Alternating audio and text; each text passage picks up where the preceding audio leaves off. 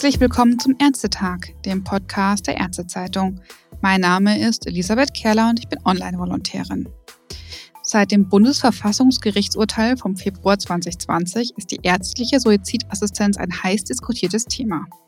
Die Karlsruher Richter haben damals festgehalten, dass Staat und Gesellschaft auch die Entscheidung, sterben zu wollen, als Akt autonomer Selbstbestimmung betrachten zu haben.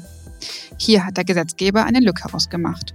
So ist der Bundestag aktuell mit drei Gesetzesanträgen zur Neuregelung der Suizidbeihilfe beschäftigt. Viele haben, wenn es um das Thema geht, das Bild einer schwerkranken, bettlägerigen Person in einer Klinik im Kopf, die den Suizidwunsch äußert.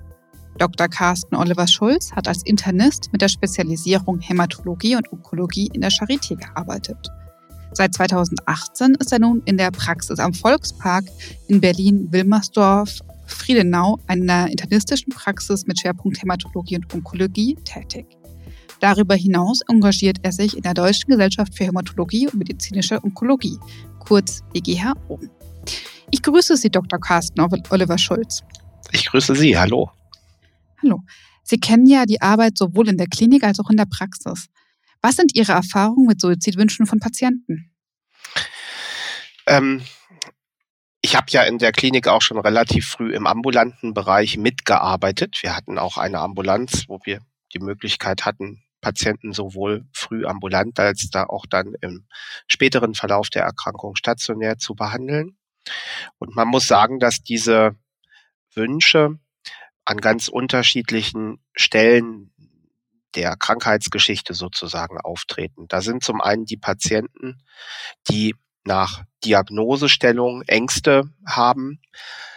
Der typische Satz ist eigentlich immer, ich habe keine Angst vorm Sterben, sondern ich habe Angst vor dem Leiden und die im Rahmen dessen dann eben nach Möglichkeiten fragen, auch selbstbestimmt Leiden zu beenden mittels Selbsttötung in dem Bereich die Situation, die man sich vorstellt, so wie Sie das in Ihrer Einleitung gesagt haben, dass der Patient oder die Patientin schwer krank ist und dann sozusagen nach diesem assistierten Suizid fragt, kommt eigentlich gar nicht so oft vor. Das ist etwas, was ich zum Beispiel auch aus den Medien kenne in bestimmten Fällen, wo zum Beispiel Patienten mit Krebserkrankungen, die sichtbar sind, also zum Beispiel im Bereich des Gesichts, die dann dadurch sozial vielleicht nicht mehr so gut an ihrem Leben teilnehmen können, dass die eben diese Wünsche geäußert haben.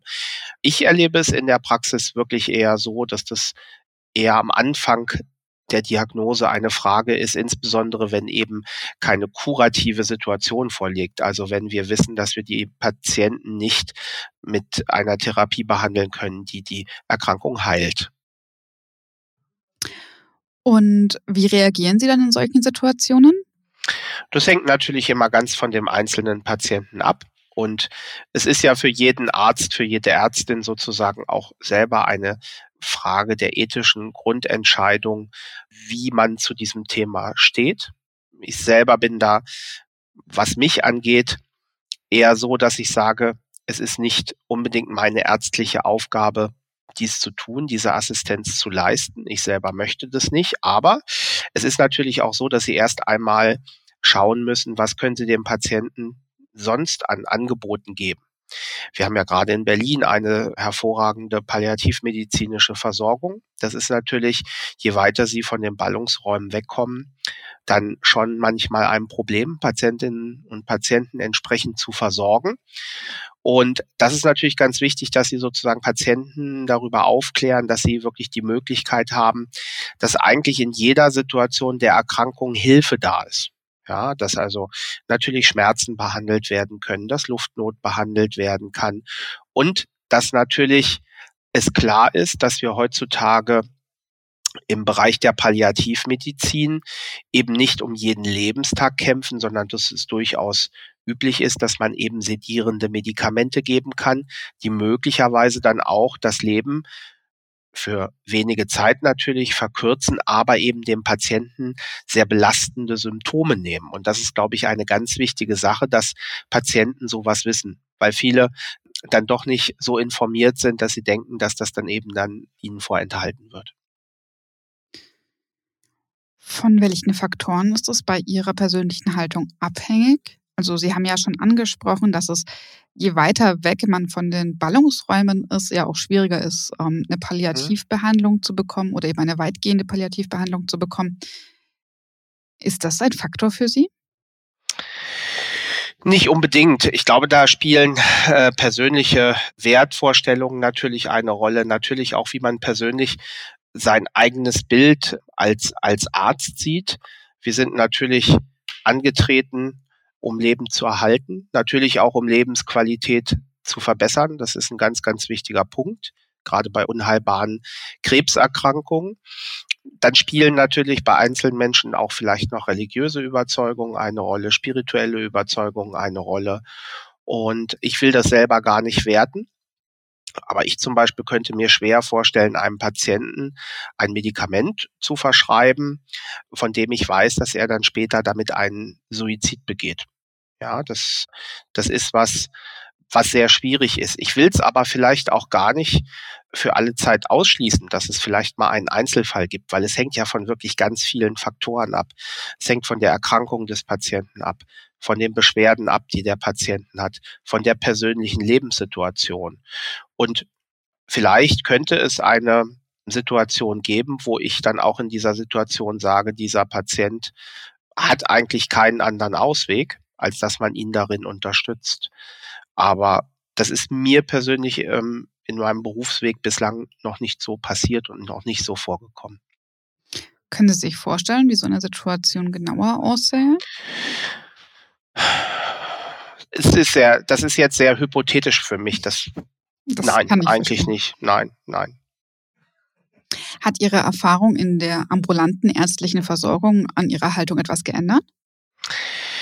Ähm, nein, eigentlich nicht, weil ich natürlich dadurch, dass ich im Krankenhaus gearbeitet hatte, da auch ambulant versorgen konnte und dadurch, dass ich eigentlich auch immer in einem Ballungsraum gearbeitet habe, natürlich die Möglichkeit hatte, auch Patientinnen und Patienten sektorenübergreifend, das heißt also im ambulanten und im stationären Bereich zu versorgen und das sozusagen dann immer eine Möglichkeit gegeben war, auch in einer Notsituation zu helfen.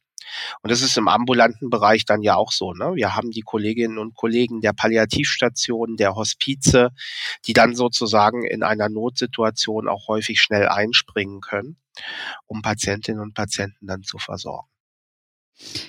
Sehen Sie Ihre Patienten generell anders, seitdem Sie nicht mehr in der Klinik sind? Meine Einschätzung ist, dass gerade in dem Feld Uniklinik gegen Praxis es teilweise ein etwas anderes Patientenklientel ist. Der Patient in der Uniklinik ist vielleicht äh, sehr, sage ich mal, zentriert gegenüber oder, oder konzentriert auf Neuheiten. In der Wissenschaft wünscht eine sehr wissenschaftsnahe Medizin. Der Patient in der Praxis ist eher jemand, der die wohnortnahe Versorgung schätzt, der schätzt, dass immer derselbe Arzt für ihn zuständig ist, der sozusagen so ein bisschen das familiäre einer Praxis schätzt und Klinik eher als einen eher anonymen Betrieb wahrnimmt. Das muss man sagen, ist natürlich ein Punkt, wo auch die Kolleginnen und Kollegen in der Klinik versuchen, das eben den Patienten so nicht spüren zu lassen. Aber das ist doch das, was ich an Unterschied sehe. Das heißt, in der Praxis lernen Sie Ihre Patienten schon besser kennen, weil Sie ja immer für den Patienten zuständig sind, wenn er in die Praxis kommt? Ein wenig schon. Es ist allgemein natürlich in unserem Fach so, dass wir die Patientinnen und Patienten teilweise über Jahre, wenn nicht gar Jahrzehnte betreuen. Gerade in einer chronischen, metastasierten Situation oder Patientinnen und Patienten, die zuerst in der Nachsorge sind, wo dann vielleicht später fortgeschrittenere Erkrankungen auftreten. Und das ist aber in der Praxis sicherlich noch ausgeprägter als in der Klinik, ja. Nun arbeitet der Bundestag ja an einer neuen Fassung der Regelung der ärztlichen Suizidassistenz. Wofür würden Sie sich aussprechen? Allgemein ist es so, dass zum einen für die Kolleginnen und Kollegen Rechtssicherheit bestehen muss. Das ist, glaube ich, ein ganz wichtiger Punkt. Das mhm. ist auch etwas, was wir in unserer Fachgesellschaft der DGHO gesagt haben. Und ein zweiter wichtiger Punkt ist natürlich, dass es ganz wichtig ist, dass Ärztinnen und Ärzte nicht gezwungen werden, eine Beratung zu diesem Thema durchführen zu müssen oder gar eben assistierten Suizid als ärztliche Aufgabe durchführen zu müssen. Das ist aber auch in den Gesetzentwürfen, soweit ich das weiß, nicht der Fall. Aber das ist natürlich ein ganz wichtiger Punkt, dass wenn das durchgeführt wird und wenn ein Kollege, eine Kollegin dies einem Patienten anbieten will, dass das sozusagen auf einer freiwilligen Basis ist und dass das nicht sozusagen originäre ärztliche Aufgabe sein kann. Was natürlich wichtig ist, ist, dass in diesem Rahmen eine ausreichende Beratung für so einen Patienten da sein muss. Und es geht ja eben hier nicht nur um die schwerkranken Patientinnen und Patienten, sondern theoretisch ja sogar auch um Patientinnen und Patienten, die gar nicht krank sind oder die zum Beispiel psychiatrische Erkrankungen haben. Und das ist natürlich ein sehr, sehr schwieriger Punkt. Hier muss man gucken, ob Einwilligungsfähigkeit besteht zum Beispiel. Ja, also es ist nicht eine ganz einfache und triviale Aufgabe für den Gesetzgeber, das hier gesetzlich zu regeln und damit wirklich auch jedem Einzelfall gerecht zu werden. Das verstehe ich, soweit ich weiß hat auch die DGPPN vor kurzer Zeit erst eine Umfrage unter ihren Mitgliedern gemacht dazu, ob sie der, sich auch selber in der Lage sehen, die Freiverantwortlichkeit äh, festzustellen, die dann auch da ein, wichtiges, ein wichtiger Begriff ist, ob denn die Person in der Lage ist, sich frei dafür zu entscheiden, einen Suizid zu wollen, ohne dass sie zum Beispiel gedrängt wird oder ähnliches. Sehen Sie dann bei den Psychologen, Psychotherapeuten und Neurologen die Verantwortung, da noch mehr festzustellen? Zumindest in dem Bereich, wo der Patient jetzt nicht klar in einer Situation ist, wo das vielleicht auch für einen Palliativmediziner oder einen Onkologen, eine Onkologin nachvollziehbar ist, sage ich mal. Also wirklich in Situationen, wo vielleicht ein älterer Mensch ohne eine Erkrankung vielleicht des Lebens überdrüssig ist beispielsweise. Da ist es dann schon die Verantwortung, denke ich, dass in dem Bereich eben zumindest eine psychologische, psychotherapeutische Vorstellung erfolgen sollte. Bei wem oder bei welchem Fachbereich sehen Sie am ehesten die Beratung zur ärztlichen Suizidassistenz? Die Frage ist, ob diese Beratung überhaupt im ärztlichen Bereich allein liegen muss. Mhm. Sicherlich äh, abhängig davon, wenn zum Beispiel das Vorliegen einer Erkrankung zu diesem Suizidwunsch führt, natürlich das Fach, was sozusagen diese Erkrankung schwerpunktmäßig behandelt und sicherlich dann auch bei schwerstkranken Patienten mit fortgeschrittenen internistischen Grunderkrankungen, zum Beispiel im Rahmen der Palliativmedizin, aber das eben nur als kann und nicht als muss. Mhm. Für den Kollegen. In der Situation natürlich, wo das ist, sollte man schon schauen, dass dort für den Patienten ein Beratungsangebot verfügbar ist. Aber das können natürlich auch andere Träger möglicherweise organisieren. Genau. Es geht hier auch ein bisschen darum, die Blick von jemandem aufzufangen, der in der Niederlassung arbeitet, weil das Thema ärztliche Suizidassistenz ja sonst so sehr in den Kliniken verhaftet ist. Sehen Sie da, wenn jetzt eine neue Regelung kommt, wie auch immer sie aussehen möge, bis jetzt Hinweise darauf, dass es auch bei Ihnen in der Ambulanz mehr auftreten könnte? Ich weiß gar nicht, ob das stimmt, dass das mehr in den Kliniken auftritt. Also es ist so sprichwörtlich ein bisschen da mehr in der Klinik verortet, deswegen. Ja, also ähm, pff, schwierig. Also ich muss sagen, dass ich in den Situationen, das Problem ist, man darf natürlich sozusagen Suizidassistenz eben nicht gleichsetzen mit der indirekten Sterbehilfe oder der passiven Sterbehilfe. Also es ist ja durchaus so, was in den Kliniken häufig vorkommt, dass eben Therapie zum Beispiel limitiert wird. Also beispielsweise auf Intensivstationen die Einstellung von Ersatzverfahren wie Dialyse oder Lungenersatzverfahren oder Beatmung, weil eben in dieser Situation keine Perspektive mehr für eine sozusagen lebensqualitativ annehmbare Kuration des Patienten gesehen wird. Und das ist ja was, was Gott sei Dank heutzutage in den Kliniken auch schon in enger Rücksprache mit Angehörigen, mit Betreuern, auch mit ärztlichen Kollegen eben gemacht wird.